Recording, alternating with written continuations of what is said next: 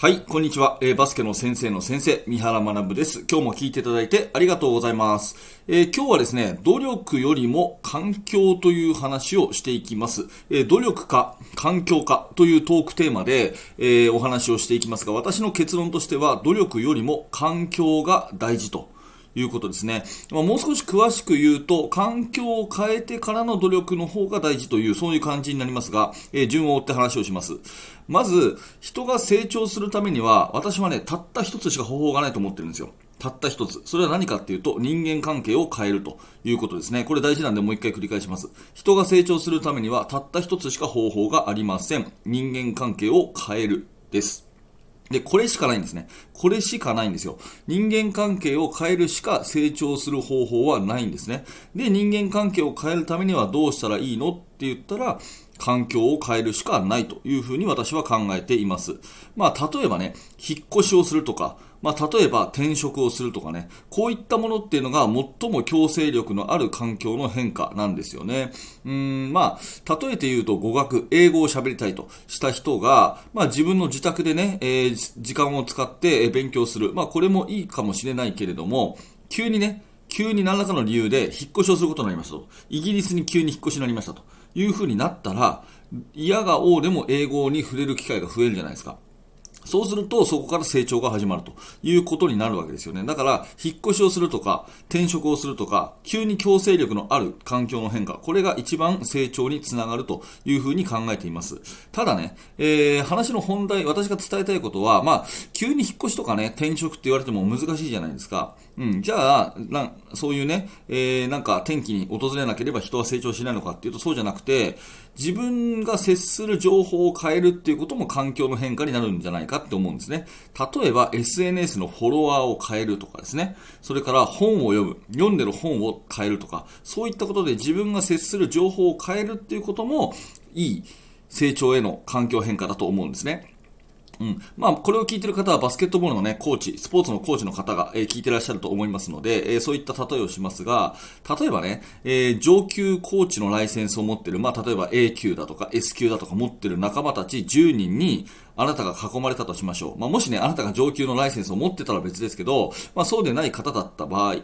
ね、私はまだライセンスを持ってませんとかね、え E 級、D 級しか持ってませんという方だった場合ですね、え S 級の人たち、A 級の人たちに囲まれたら、これはっきり言って居心地悪いですよね。はい。それから、え全国大会に一度も出たことがないという先生が、全国大会に当たり前に出るようなチームの、ね、練習試合に入ったら、これ居心地悪いですよね。っていう感じで、最初に環境変わるってことは居心地が悪いんですね。必ず居心地が悪くて、嫌だなって思ったりするんです。なぜなら話が合わないからですね。うん。ね、えー、上級コーチたちの話は合うんですけど、あなたが急に入ったら、そこの話は合わないし、全国大会常連のね、チームたちの集まりに入ったら、うん、あの、そのチーム同士は話が合うかもしれないけど、あなたは話が合わないということで、最初は必ず環境を変えると居心地の悪さを感じます。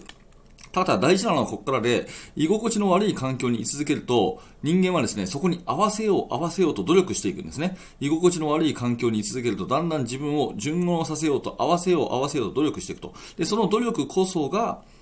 成長ということなんですよね。えー、そのうち、もともと居心地が悪かった基準そのものがだんだん当たり前になっていくと。もともと居心地が悪かったその基準そのものが当たり前になっていくということで、まあ、成長っていうのは言い換えるとたったそれだけのことなんですよね。うん、どう考えても居心地の悪い、自分としては場違いだなと思うような環境に飛び込む。または、せめてね、SNS のフォロワーを変え、えー、YouTube の見るチャンネルを変ええー、そして読む本を変えるということをして、まず情報を変える、環境を変えると。いうね、えー、それからお金を払って、そのね、え人に会いに行くとか、なんかセミナーに参加するとか、えー、なんかオンラインサロンに入るとか、なんでもいいんですけど、そういうどう考えても居心地の悪いな、自分は場違いだなと思うような環境にまず一回飛び込んで、飛び込んでいくうちに、なんとなくこう自分が順応していく。もう成長っていうのはこれ以外にないんですね。絶対にこれ以外はないというふうに思います。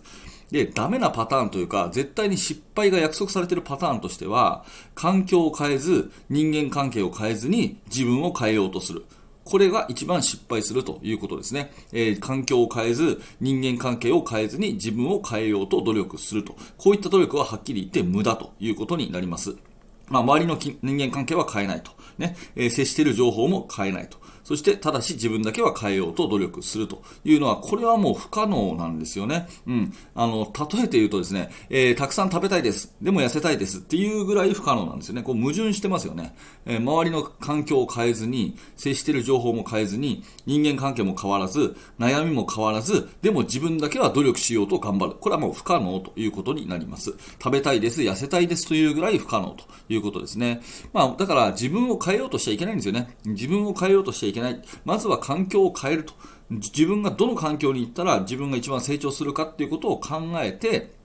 えー、あのー、まあ、努力していくっていうことが一番重要なのかなと。全く自分はね、動かずに、環境を変えず、人間関係も変えず、10年前と同じ人と付き合って、10年前と同じような悩みを持っているのであれば成長をしていないということになりますから、えー、自分を変えようとするのではなくて、環境を変えようとするということが一番重要だと思います。えー、2024年のね、え、新年ももうすぐです。きっとねあ、あなたも新たな目標を立てることと思いますが、まあその時はね、どうか思い出していただきたい。これはね、その環境を変えて人間関係を変える。これしかないということをぜひ思い出していただきたいんですね。だから新しい目標を立てるときに、新しい環境に飛び込むことを目標にしてもらって、環境を変えず、人間関係を変えず、自分だけは変えるというような、え考え方の目標はきっと無駄になりますよと。成長しませんよと。うん、努力よりもまずは環境を変えると。えー、繰り返しになりますが、環境を変え、人間関係を変える。あなたにはその勇気が必要ですよというお話です。